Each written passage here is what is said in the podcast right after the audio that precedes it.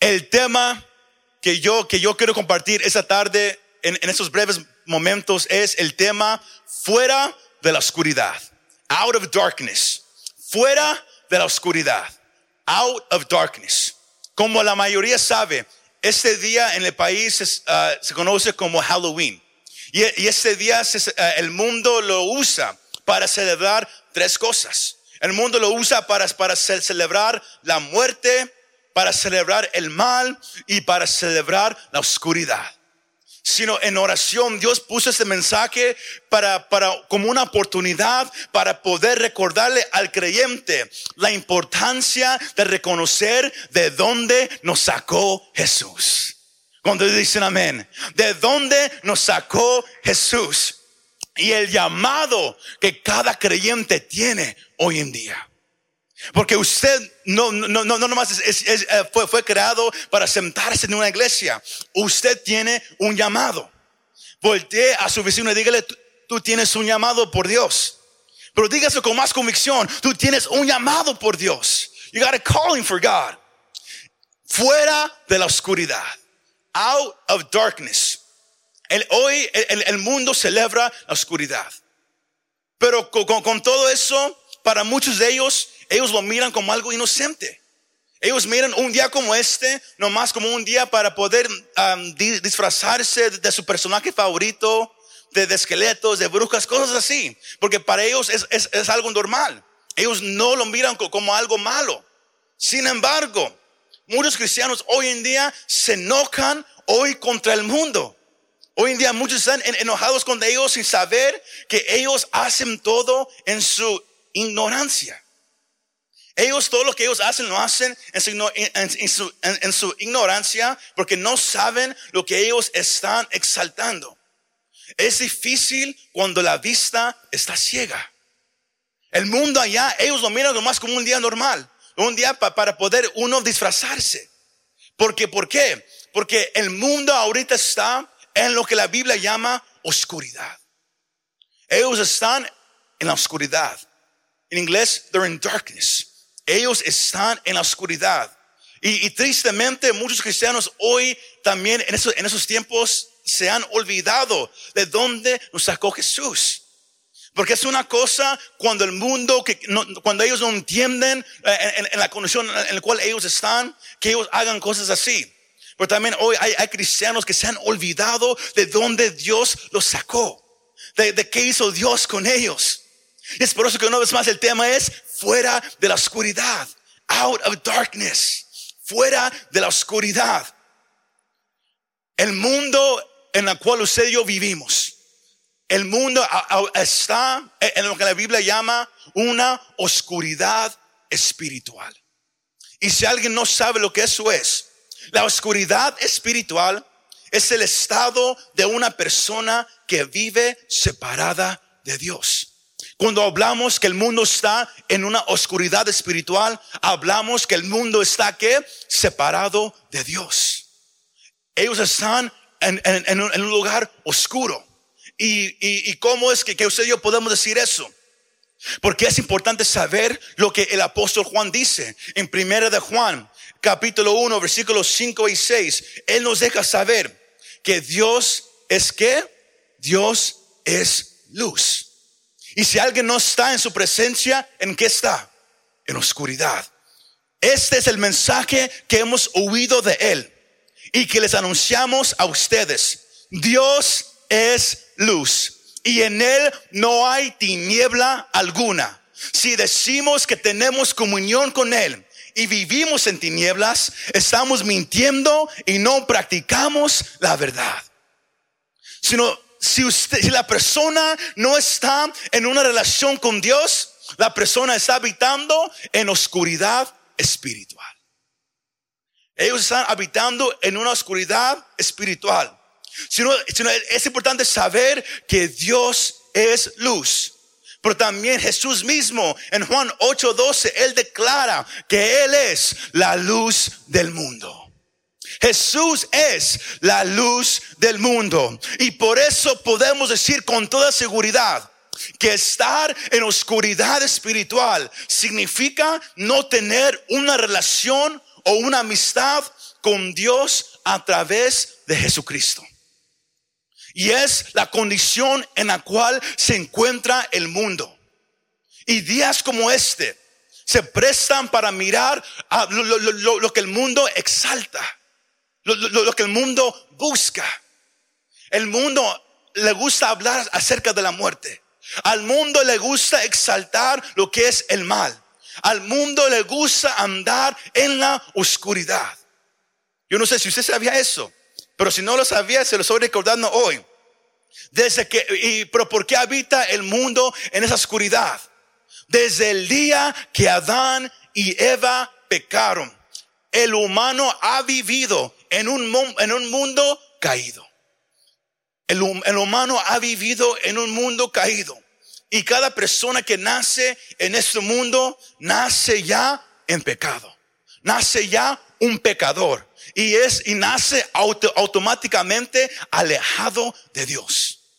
Nadie nace cerca de Dios. Todos nacemos alejados de Dios. Porque nacemos en un mundo caído. Nacemos en un mundo oscuro. Nacemos ya en pecado. Esa es la tristeza de, vivir en este mundo. Y hasta el día que la persona nazca otra vez, la persona va a vivir en oscuridad espiritual. Y cuando uno vive en pecado, cuando uno vive en una oscuridad espiritual, el entendimiento de la persona está oscurecido y la mirada espiritual está destruida. Proverbios capítulo 4, versículo 19 dice, el camino de los impíos es como la oscuridad. Ni siquiera saben contra qué tropiezan. Y es por eso que, que, la gente que, vive en el mundo, ellos creen que todo está bien. Ellos, creen que, no hay nada malo. ¿Por qué? Porque cuando uno vive en pecado y en oscuridad, su mirada está cegada. Ellos no pueden mirar la luz. Y así estábamos cada uno de nosotros. Yo no sé si usted recuerda su vida antes de venir a los pies del maestro. Yo no sé si usted recuerda su vida antes de venir ante el Hijo de Dios. Pero el vivir en este mundo, el andar en oscuridad, es ser como una persona ciega andando nomás por ahí, sin saber a dónde vamos, sin saber en dónde estamos, sin saber que hay una esperanza. Así vive la gente allá afuera hoy en día. Pero no nomás para ahí. Efesios 4, 18 nos deja saber que esa gente tiene el entendimiento cerrado por causa de la ignorancia que hay en ellos y por la dureza de su corazón viven ajenos de la vida que proviene de Dios. Cuando alguien está en el mundo, está en la oscuridad, pero usted va a notar que cuando están en la oscuridad, su mentalidad está cerrada. No quieren nada con Dios. Su corazón está duro. No quieren escuchar nada de Dios. ¿Por qué? Porque la oscuridad nos ciega la vista. La oscuridad no nos deja entender. La oscuridad hace que el corazón se ponga duro. El andar en pecado, el andar en la oscuridad espiritual es algo serio. Y es tan serio que requería una solución extravagante. ¿Y cuál fue esa solución? Que tuvo que venir la luz en medio de la oscuridad. Yo no sé si usted ha entendido esa parte, pero en el grande amor de Dios hay una profecía que, en, Isaías capítulo 9, versículo 2, que, que, que se habla mucho alrededor del tiempo de la Navidad. Pero en esa profecía el profeta Isaías, él, está haciendo una declaración a través del Espíritu Santo sobre el pueblo que va a venir un Mesías. Que iba a venir un Mesías y él dice, el pueblo que andaba en tinieblas vio una gran luz. La luz resplandeció para que los que vivían en un país de sombras de muerte. ¿Sabe qué pasó? El mundo estaba en oscuridad. El mundo estaba perdido. El mundo está alejado de Dios. El mundo está en camino a un lugar llamado infierno. Porque en un día como este se celebra mucho lo que es la muerte. Y muchos lo miran nomás como un, esqueleto, sin saber que, la muerte de verdadera es una separación de Dios eterna. ¿Y en cuál lugar? El lugar llamado infierno. Un lugar que fue creado para Satanás y, los, y, la, y la tercera parte de los ángeles que se rebelaron contra de Dios. Fue un lugar que Jesús creó para ellos. Pero cuando entró el pecado por causa de Adán y Eva, eso contaminó a todo el hombre, a toda la creación que fue creada, fue contaminada ahora por el pecado. Y si una persona muere en esa oscuridad espiritual, si muere alejada de Dios, su destino es ese lugar llamado infierno. Y ese lugar no es como muchos dicen, no va a ser un lugar de fiesta, no va a ser un lugar donde uno va a poder estar con amigos o familiares y decirle, hey, ¿cómo estás? ¿Qué onda? No, ahí es un lugar donde la persona estará sola por la eternidad. ¿Sola en, en qué? ¿En luz? No, va a estar sola en qué? En oscuridad. Porque ahí no está la presencia de Dios. Jesús dice en los evangelios que el infierno es un lugar de tormento, donde habrá, donde hay lloro, hay llanto y hay crujir de diente. Pero saben una cosa, eso no es la parte más, más fea del infierno. Porque cuando se habla del infierno, aquellos que hablan del infierno, porque hoy en día ya casi no se habla, pero aquellos que hablan del infierno siempre se enfocan mucho en lo que es el fuego, las llamas, que sí hay en lo que es el, crujir de dientes, que sí habrá, en lo que es el tormento, que sí hay ahí. Pero muchos no hablan de la parte más fea del infierno. ¿Y cuál es? Que ya no está la presencia de Dios ahí. Y porque no está la presencia de Dios, ya no hay esperanza. Uno se va a sentir ahí ya sin esperanza, sabiendo que nunca va a salir de ese lugar. Porque mientras uno está vivo, hay esperanza todavía. Mientras uno puede respirar, uno tiene la esperanza de que puede conocer a Cristo. Por el momento que una persona muere alejada de Dios, ahí terminó la oportunidad. Y la parte más fea del infierno, aunque va a haber demonios, aunque va a haber fuego, aunque van a haber llantos y crujir de dientes, la parte más fea de todo eso es que usted va a reconocer que usted ya nunca va a poder acercarse a Dios. Que usted nunca va a poder pedirle ayuda a Dios y Él va a, contestar. Va a ser la parte más fea. Y así andaba el mundo por, por, muchos años. Andaba en oscuridad, alejada de Dios, hasta el día que vino el Hijo de Dios, hasta el día que vino la luz del mundo. Y el profeta dice, y él, dice, el, el pueblo que andaba en tinieblas vio una gran luz. Una gran luz. Cuando todo estaba oscuro, cuando ya no había esperanza, cuando había maldad en todo, vino el amor de Dios envuelto en un bebé. Vino la luz del mundo para que el hombre pudiera conocer y pudiera saber que está perdido sin Dios, que está alejado de Dios.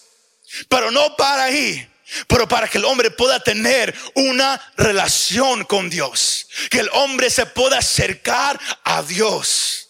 Lo que nunca había antes, el día que Jesús vino y nació en este mundo, fue, fue la oportunidad que la luz entró a este mundo oscuro.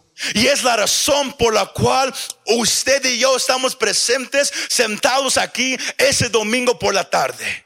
Porque la luz de Dios vino a este mundo. ¿Cuántos dicen amén? ¿Cuántos dicen amén? Esas son las buenas nuevas del Evangelio.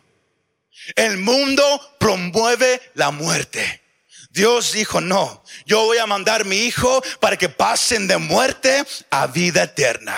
El mundo promueve el mal. Dios dice, no, yo les voy a dar buenas nuevas del Evangelio.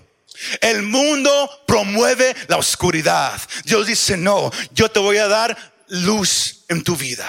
Yo, voy a, yo te voy a dar luz para que puedas mirar. Porque cuando uno viene a Cristo, yo no sé cómo cada quien lo ha experimentado en su vida. Y si usted todavía no ha conocido a Cristo como Señor y Salvador, yo oro que a través de este mensaje eh, el Espíritu Santo empiece a tocar su espíritu en, este momento. Porque la, la vida no vale nada si no es a Jesús en ella. La vida no vale nada si Cristo no está ahí.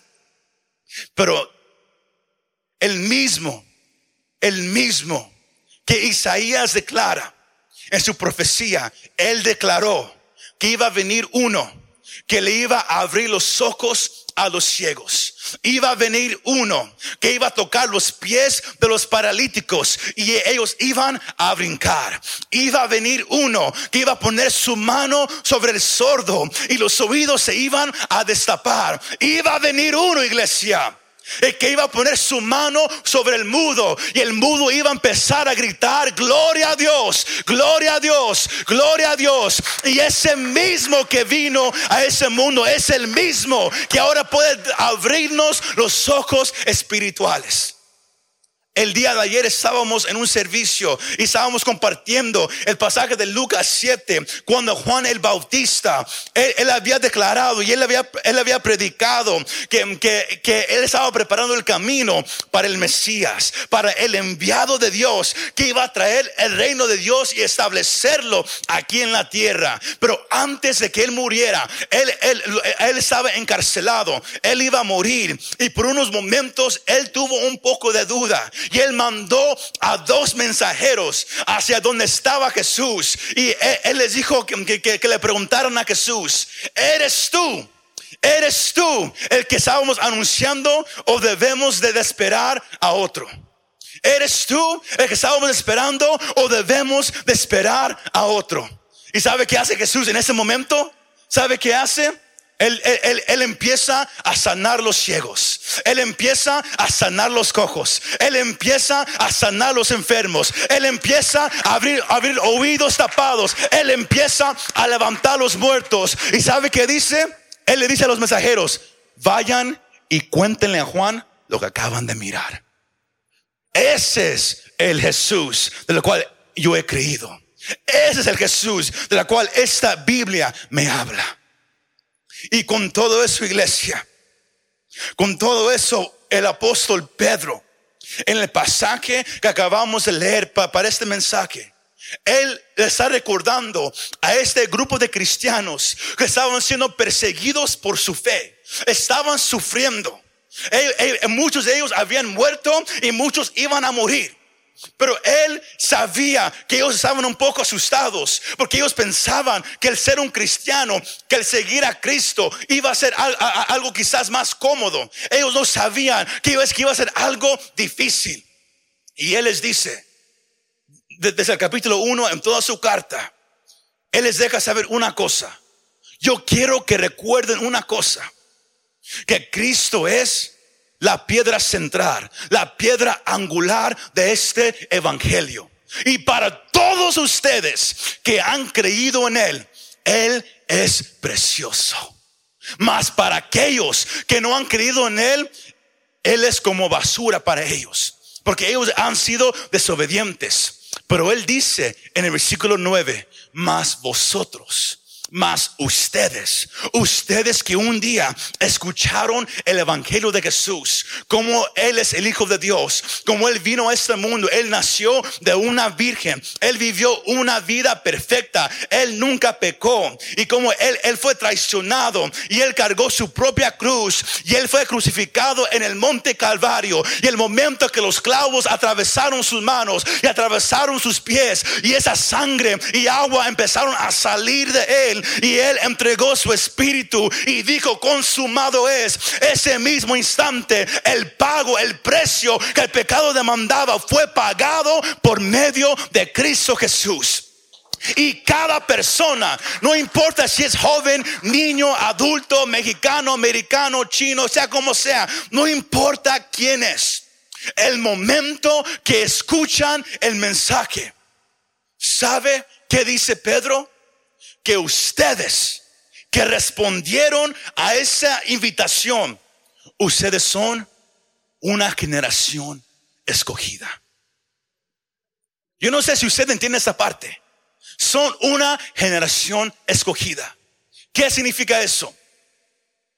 Lo, lo dije anoche y lo he dicho aquí varias veces. Por en caso si alguien no lo ha escuchado, nadie, nadie escoge a Jesús. Nadie. Él nos escoge a nosotros. Pedro dice, vosotros, ustedes son una generación escogida por Dios. Jesús dice en Juan capítulo 15, versículo 16, ustedes a mí no me escogieron, yo los, los escogí a ustedes para que vayan y den fruto. Hoy en día hay una mala costumbre. ¿Quién quiere seguir a Jesús? ¿Quién quiere aceptarlo? ¿Quién, quién, quién quiere reconocer lo que él ha hecho? Cuando debe de ser de esa manera. ¿Quién quiere responder a esa invitación que él está haciendo? Porque usted y yo no podemos escoger a Jesús. Él a nosotros nos escoge. ¿Cómo? Se predica el mensaje y usted empieza a sentir algo dentro de usted en su espíritu, como lo que el pastor está predicando, como, como que es verdad, yo lo creo. Yo, yo, yo, yo, yo quiero seguir este, yo quiero, yo, yo puedo sentir que Él me está hablando. Yo puedo sentir que algo está pasando dentro de mí. Y es porque Dios está tocando su corazón y diciéndote, yo a ti te he escogido. Yo a ti te he escogido. Tú eres una nación escogida, una generación escogida. Piénselo. Usted y yo somos una generación escogida por Dios. Yo no sé si usted logra a entender eso. Que el Dios que creó todo en seis días y descansó al séptimo. El Dios que nomás con hablar formó las estrellas en este universo. Nomás con, con hablar la luna se queda en su lugar. No más con hablar, este mundo en el cual vivimos está ahí en el medio de un universo expanso. No más con hablar, Dios sostiene todo. Y aún así, con todo lo que Él ha creado, Él te escogió a ti. Él te escogió a ti. Piénselo. Él nos escogió a nosotros, pero no para ahí. También dice Pedro que ustedes son ahora real sacerdocio. Él los ha transformado, no nomás internamente, a través del Espíritu Santo, a través del, proceso llamado santificación, donde Él nos, nos, empieza a transformar para ser más como Él. Pero también Él, Él nos ha hecho ahora sacerdotes. Lo que nomás estaba distinguido para un grupo de personas en el, Antiguo Testamento para los levitas. Ellos eran los únicos que podían acercarse a Dios y ofrecer alabanza, ofrecer adoración. Leemos en el, libro de, de, Hebreos capítulo 10 que ahora por la sangre de Jesucristo podemos entrar confiadamente al trono de la gracia. Ahora podemos entrar ante la presencia de nuestro Dios y ahora usted Usted que era pecador, usted que andaba en oscuridad, alejado de Dios, perdido en camino al infierno, ahora usted le puede cantar a Dios. Ahora usted le puede decir, yo beso tus pies delante de todos. Yo lo hago, usted lo puede hacer. Pero no para iglesia. También Él nos hace ahora una nación santa. La palabra santo significa separado, separado para, para un uso especial. Ahora usted y yo ya no, ya no somos parte de este mundo, Pedro mismo dice, ahora estamos en el mundo, pero no somos de este mundo. ¿Por qué? Porque el momento que, que, reconocemos lo que Jesús hizo y, y, aceptamos esa invitación que Él nos da, somos lavados por la sangre de Cristo. El pecado es, es perdonado de nosotros, somos hechos limpios por la sangre de Jesucristo y ahora somos hechos separados para la obra de nuestro Dios. Los que estábamos perdidos, los que estábamos en oscuridad, los que estábamos en camino de infierno, ahora, ¿sabe qué? Somos escogidos, ahora somos sacerdotes y ahora Dios nos, llama una nación especial para Él. ¿Cuántos dicen amén? Se están muy callados esa tarde. ¿Cuántos dicen amén? Y luego, y luego Pedro dice al final, y son pueblo adquirido por Dios. ¿Qué, qué, qué significa eso? Que ahora usted y yo somos adoptados a la familia de nuestro Dios. Ahora Él ya, ya no es nomás un Dios lejano, ahora Él es nuestro Padre Celestial. Juan dice, mirad cuán amor nos ha dado el Padre, que podemos ser llamados ¿qué? Hijos de Dios. Ya no pecadores, ya, ya, ya no alguien a una distancia, ahora somos llamados hijos de Dios. Pero para cerrar, yo le digo esto, con todo eso, no para ahí, Con, con, con todo eso, Pedro dice en, en, en el versículo 10, vosotros que en otro tiempo no erais pueblo, ahora sois pueblo de Dios. Y que en otro tiempo no habías alcanzado misericordia, ahora la has alcanzado. Porque eh, cuando estábamos en pecado, usted y yo estábamos bajo la ira de Dios. Cuando alguien vive en pecado, cuando alguien no conoce a Jesús como Señor y Salvador, está bajo la ira de Dios. Porque Dios tiene que castigar el pecado. Él lo tiene que castigar. Él no lo va a dejar a un lado. No, Él lo tiene que castigar. Y, la persona está bajo la ira de Dios. Porque Dios es un Dios de amor. Él es un Dios de gracia. Pero Él es un Dios santo. Y Él tiene que juzgar el pecado. Y por eso Pedro dice, ustedes que no estaban, que no tenían misericordia, ahora por medio de, de Cristo han ustedes obtenido misericordia. Ahora el cristiano, el creyente, ya no está bajo la ira de Dios. Ya no tenemos que vivir así, pensando que Él nos, Él nos va a matar en un instante. No. Ahora, ahora él, él es nuestro Padre Celestial y usted somos sus hijos. ¿Por qué? Porque hemos obtenido su misericordia. Pero con todo eso, Pedro dice, ustedes un día estaban en las tinieblas, estaban en la oscuridad, pero Dios los sacó. ¿Para qué? ¿Para sentarse en una banca? No. Lo sacó. ¿Para qué? ¿Nomás para tener una Biblia? No. Lo sacó. ¿Para qué? Para anunciar las virtudes de aquel que os llamó de las tinieblas a su luz admirable. El cristiano tiene un encargo de Dios y es tenemos que proclamar que hay una luz. Hay una luz. Hay una luz que ha venido alumbrar un mundo oscuro. Y es por eso que Él nos ha sacado de la oscuridad para anunciar la luz. En un día como este que se promueve mucho la oscuridad, qué mejor mensaje que predicar que usted y yo fuimos sacados de una oscuridad que fuimos sacados de, un camino que, que, nos lleva a una, a una separación eterna de Dios. Y ahora somos llamados a decirle al mundo, a decirle a familiares, a decirle amigos que Jesús es la luz, que Él es la esperanza, que la persona no tiene que vivir alejada de Dios, que no importa la, la forma de vida que una persona ha vivido, Cristo te puede perdonar. Cristo te puede perdonar. Él te quiere perdonar. La pregunta es en, esta, tarde, si tú quieres responder a la invitación que Él está haciendo a tu vida. En un día como este, que que se celebra y se promueve oscuridad, muerte, lo malo. Jesús te dice, en mí tú puedes tener vida. Ya no vas en camino al infierno. Conmigo tú pasas a la vida eterna. Que cuando, tus ojos cierran a este mundo y tomas tu último suspiro, puedes tener la seguridad de que vas a estar en la presencia de Dios para siempre. No es por cuántas buenas obras puedes hacer. No es si vas a una iglesia. No, no es si, si te vistes con corbata. No. Todo depende si has respondido a la invitación que Él hace. Muchos quizás la, escuchen varias veces, pero hay algunos que nomás escucharán la invitación a la salvación nomás una vez en su vida. Porque nadie está garantizado vivir el día de mañana. Nadie aquí está garantizado terminar este día. Pero el que estemos hoy presentes esta tarde, el que estemos delante de Él, el que usted hoy, hoy haya tenido la oportunidad de venir a este lugar o de mirarnos ahí donde está y escuchar ese mensaje, yo le quiero decir que sin, que sin Jesús estás viviendo en oscuridad.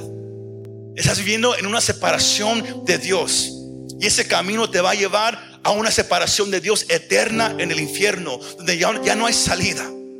Más, Cristo vino a ser la luz en medio de la oscuridad. Él vino a resplandecer para que todos sepan que hay otro camino. Aunque el mundo va por uno, hay otro que se ha abierto. Y nomás hay un camino. No hay dos, no hay tres, no hay cuatro. Nomás hay uno. Jesús dijo, yo soy el camino, yo soy la verdad y yo soy la vida. Y nadie viene al Padre si no es por Jesús de Nazaret. Yo le invito a iglesia, pongámonos de pie esa tarde. Y yo quiero hacer una invitación e, e, este día. Si hubiera alguien que quiere responder a esta invitación de conocer a Jesús como Señor y como Salvador. Si hubiera alguien que quizás eh, está aquí y quizás no, no, no ha respondido a esa invitación, esta puede ser tu tarde. Esta puede ser tu tarde donde puedes pasar de muerte a vida eterna. Donde puedes pasar de estar en oscuridad a mirar la luz de Cristo Jesús. Y yo, yo invito que si todos pueden cerrar sus ojos en ese momento, si hubiera alguien que quiere responder, Pablo dijo en Romanos, si confiesas con tu boca que Jesús es el Señor y crees en tu corazón que Dios lo levantó de los muertos, serás salvo. Porque con el corazón se cree, mas con la boca se confiesa para salvación. Esta puede ser tu tarde. Si hubiera alguien, una persona que quiere responder a esa invitación aquí presente, levante la mano al cielo. yo, entiendo que quizás pueda haber nervios, pero no hay nada como eh, eh, reconocer que estamos necesitados de Jesús. Puede levantar la mano aquí o ahí en su casa donde usted, está escuchando este mensaje. Y yo voy a hacer esta oración. Y todo comienza, ese es el primer paso para una vida nueva con Jesús de Nazaret. Pero yo le invito, no tome por vano esta oportunidad, porque quizás nunca regrese una vez más. Pero si hubiera alguien aquí, puede, levantar la mano, alguien en casa puede hacer lo mismo. y repita esa oración conmigo. Diga Jesús, yo reconozco que, sin ti estoy en oscuridad. Y si yo sigo viviendo esta vida, yo voy, yo, voy a estar separado de ti para siempre cuando muera. Y no quiero eso. Sino esta tarde yo respondo a tu invitación. Y reconozco que soy un pecador. Y te pido perdón. Perdona mis pecados. Yo quiero vivir para ti. Yo quiero seguirte a ti, Jesús. Yo quiero andar en la luz y ya no más en la oscuridad. Gracias por dejarme escuchar este mensaje. Ahora te pido, ayúdame a vivir para ti el resto de mi vida. Gracias por amarme, Jesús. Amén y amén.